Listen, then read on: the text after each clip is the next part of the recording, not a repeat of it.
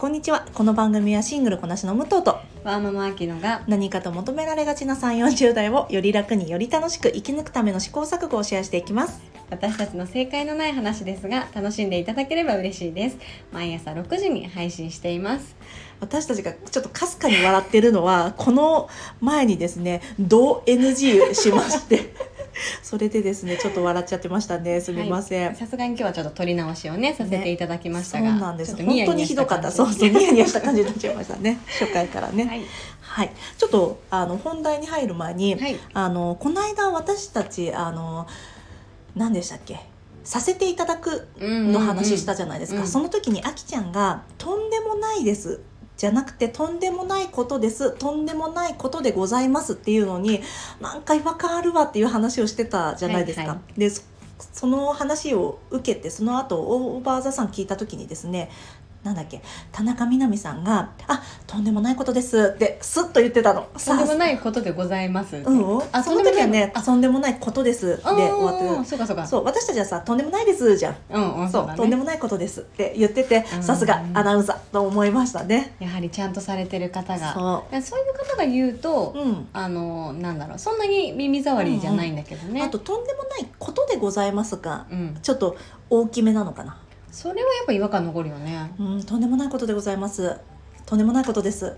そうね、うん。どうだろうね。まあまあ慣れてないそうね。我々がね、はい。もう慣れてる方にとってはねもう普通のことだと思うだだろうしね。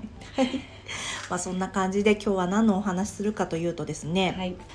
女性はどこで生きるかという話なんですがこのどこで生きるっていうのはちょっと概念とかじゃなくてあの都道府県の話です、そのエリアの話でお話ししたいと思います。あはいきさんのお友達の話をね、はいシェアさせていただきます、はい。えー、と私の友達が山梨の子なんですけど、うん。東京に出てきて45年くらいなのかな経っていて、でまああのーまあ、山梨でも働いてて東京でもしっかりキャリアを積んでいて、うん。私から見たらあのどこに行ってもあのちゃんと働けるような実績とか、あのーまあ、技術技術職なので、えー持っているんですけれども、彼女曰くそのなんでしょうちょっとコロナでね仕事がこう不安定になった時に、えー実家に帰ろうかなっていうので悩んでいたんですけどただ実家に帰ると本当に仕事がない。そうなんだよね。ねって言っていて、だからあのコロナで大変だけどやっぱり東京にいる選択うん、うん。っていうところをあのしていて。うんなんだ彼女くらい、まあ、そのレベル感というのはそれぞれだと思うんですけど、あのちゃんとこうキャリアがあってもエリアによって、うん。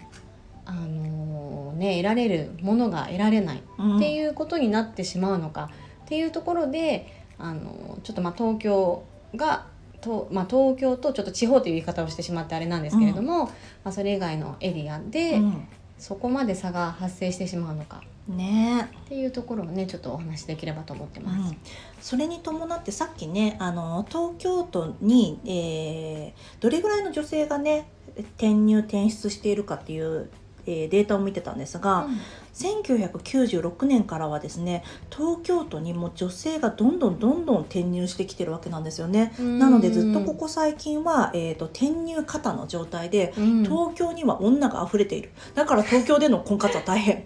ああそうかそれはそうなんです。男性1人に対して女性ひ2人あいるような女性の方が多い。女性の方が多いんだよね。うん。そうまあその若い世代婚活世代うんっていうかね、そうそう。なのでだそりゃ婚活大変だと思うんだけど、ね。と同時にうん。女性が、あの地方都市で過ごすにあたってのしがらみっていうのはすごくあるよね。あると思う、うん。そのまた友達の話に戻らちゃうけど、やっぱり30を超えて結婚してないってなると、うん。大丈夫なの？っていう声かけになるし。ねもうみんな結婚して子供がいてがベース？そう一人前みたいなやつね。そうそうそうそう。んん。だからもうそこの価値観はさ地元とずれてしまっているだろうし、なんか帰ったところで居心地もねどうなんだろうと思っちゃうよね。ね。なんか私の別の友達も言ってたけどその子は愛知の方だったかな。でなんだっけ？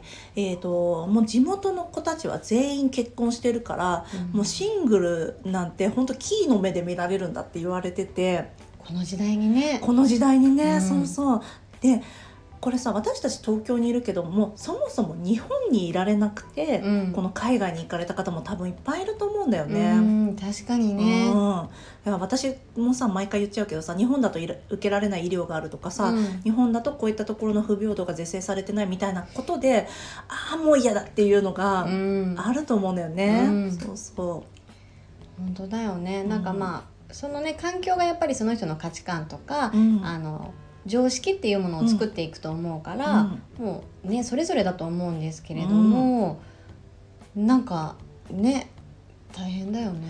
本当にね定期的にさ九州の男尊女卑の話とかがねツイッターで話題に上ってくるのよ。ほうほそうあのー本当にこれいつの話なんだろうと思うんだけどこのお正月の話とかでう。ここの女性はずっと働いててずっと立ちっぱなしで、うんうんこの男性の、えー飲み物用意したりとかご飯出したりとかして、でまあ片や男性は座ってるみたいなのがまあ上がって話題に上がってくるの。でそうすると「いやいやいいの。私たちはもうそれそうやってなんかガス抜きしてるし私たちがなんて言うんだろうな。そうやってやりながらも、えー、とカカア殿下なのって言うんだけど、でもそれって本当にそうなのかなってちょっと思うんですよね私は。そうなんか自分はこれで納得してるっていうことってさあると思うんだけど、うん。でも誰かに大事にされることとか誰かのケアを一方的に片方だけがしている状態ってうん。本当はおかしいことだって気づいてるけどでもそれをなんだろうなおかしいってしちゃうともうそこにいられなくなっちゃうよなとも思うんだよね。なんかそれはエリア性もあるのかもしれないし、うんうん。あとはそこのご家庭のうん、親御様の感覚値うんうん。もあるだろうしね。そうだよね。あとなんか親はそういうの気にしないんだけど親戚がねとかあるでしょうしうねん。そうだね、うん。いろんな目があるとその分ね。そうそうそまずその親戚で集まるっていう文化も、きっとあの地方の方がちゃんと残ってそうじゃうない、そうだね。確かにね。東京はね、まあ、もちろんそういうお家もあるだろうけど、うんうん。ね。なかなかねうん。みんな親族で集まるみたいなのって。そうだよ。こんな東京のタイニーハウスじゃ無理だよ。そうだね。そうそうそう。そ うあのそうそう。現実問題ね。そうそう。集まれるスペースもないし。そう。ねまあ集まれないこともないがうん。かといってやるかどうかと言ったらやらないっていうのもまあやってる方もねもちろんいらっしゃると思うけどでもなんかそうやってなんだろうな若い人がさ少ないからこそさこそ自分に向けられる目がさ、うんうん。もう耐えらんなくなっちゃってさそりゃ東京来てさみんなが自由にやってる方がさ いいやって思うだろうしね。紛れやすいしね。いろんな人がいるから。ね。実際東京にいてさ私たちも出身千葉だし、うんうん。あの東京出身ですっていう人は意外に少ないわけじゃない、うんうんだからねあの面白いだろうしね、うん、あのースーさん東京出身文京区あの地上の楽園文京区ってよく言ってるんだけど。そうなんだ。そう地上の楽園文京区出身ででもこの自分はじあの日本においてはずっと規格外だった。でも海外に行ったら、あ自分みたいなな人ゴロゴロいるからその埋没する楽さみたいなのがあったんだってよく言ってたけど、それがさ私も地方のな地方じゃない千葉の千葉ってまあ関東でなんだけどな奥の方行ったらもうひどいわけ、まあ、その奥の方だからさ その埋没できる感覚はすごくよくわかるんだよね。このうんまあ、海外と東京ではまた全然違うし、あと私が海外に行って開放的になるのもそういうことだと思うしね。それあるよね。そう。水着とか全然平気だもん。うん、なんか何してもうん。あの視線を集めなくていいっていう。安心感。うん、なんかなんだろう。見えな見えてるところにいろんな人がいるっていうのがあるんだよね、うん。この日本ではさこのある程度の規格の人しか見えてるところにいないんだけど規格外の人は見えない場所にいさせられることになる、うん。なんか貧困であったり、えーいろんなことがねきっとそうだと思うんだけど、うん。そうそう。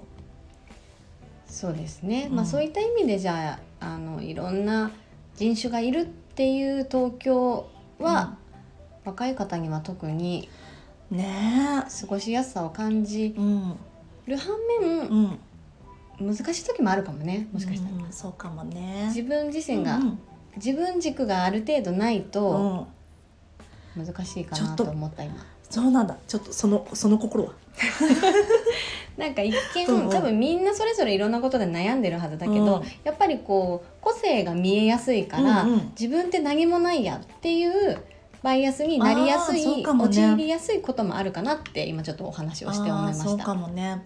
なんかその時に何もなくたってここにいていいんだっていうことを思える人と、うん。何者かにならなくてはというさそなんていうの脅迫感みたいなものがある人もいるだろうしうね。ん。ねこれがいや東京なんてまだまだ全然私には無理です私は海外に行ってようやくなんかいろんなことが、えーオープンになりましたみたいな人もねいっぱいいるだろうしね。本当そうだね。本当にさ女は生きるエリアもさなんか選んでさなんか快適な場所見つけなきゃいけないのかよと思ってさそうだ本ね。当にね大変ですよね。居心地のいい場所をねそれぞれが見つけられるように。ねあとこんなことやってるとみんな日本からいなくなっちゃうよっていうさ ちょっと危機感覚えた方がいいよって思うしね。本当。そうだよね。本当にね、はい。では今日はこの辺にしておきましょうか。では今日も最後まで聞いていただきありがとうございます。この番組はスタンド FM はじめ各種ポッドキャストで配信しております、えーハッシュタグ正解のない話。正解が漢字でその他がひらがな。でつぶやいていただきましたら私たちがいいねを押しに行きます皆さんのフォローやご意見いただけますと大変励みになりますのでお待ちしております。ではまた次回失礼いたします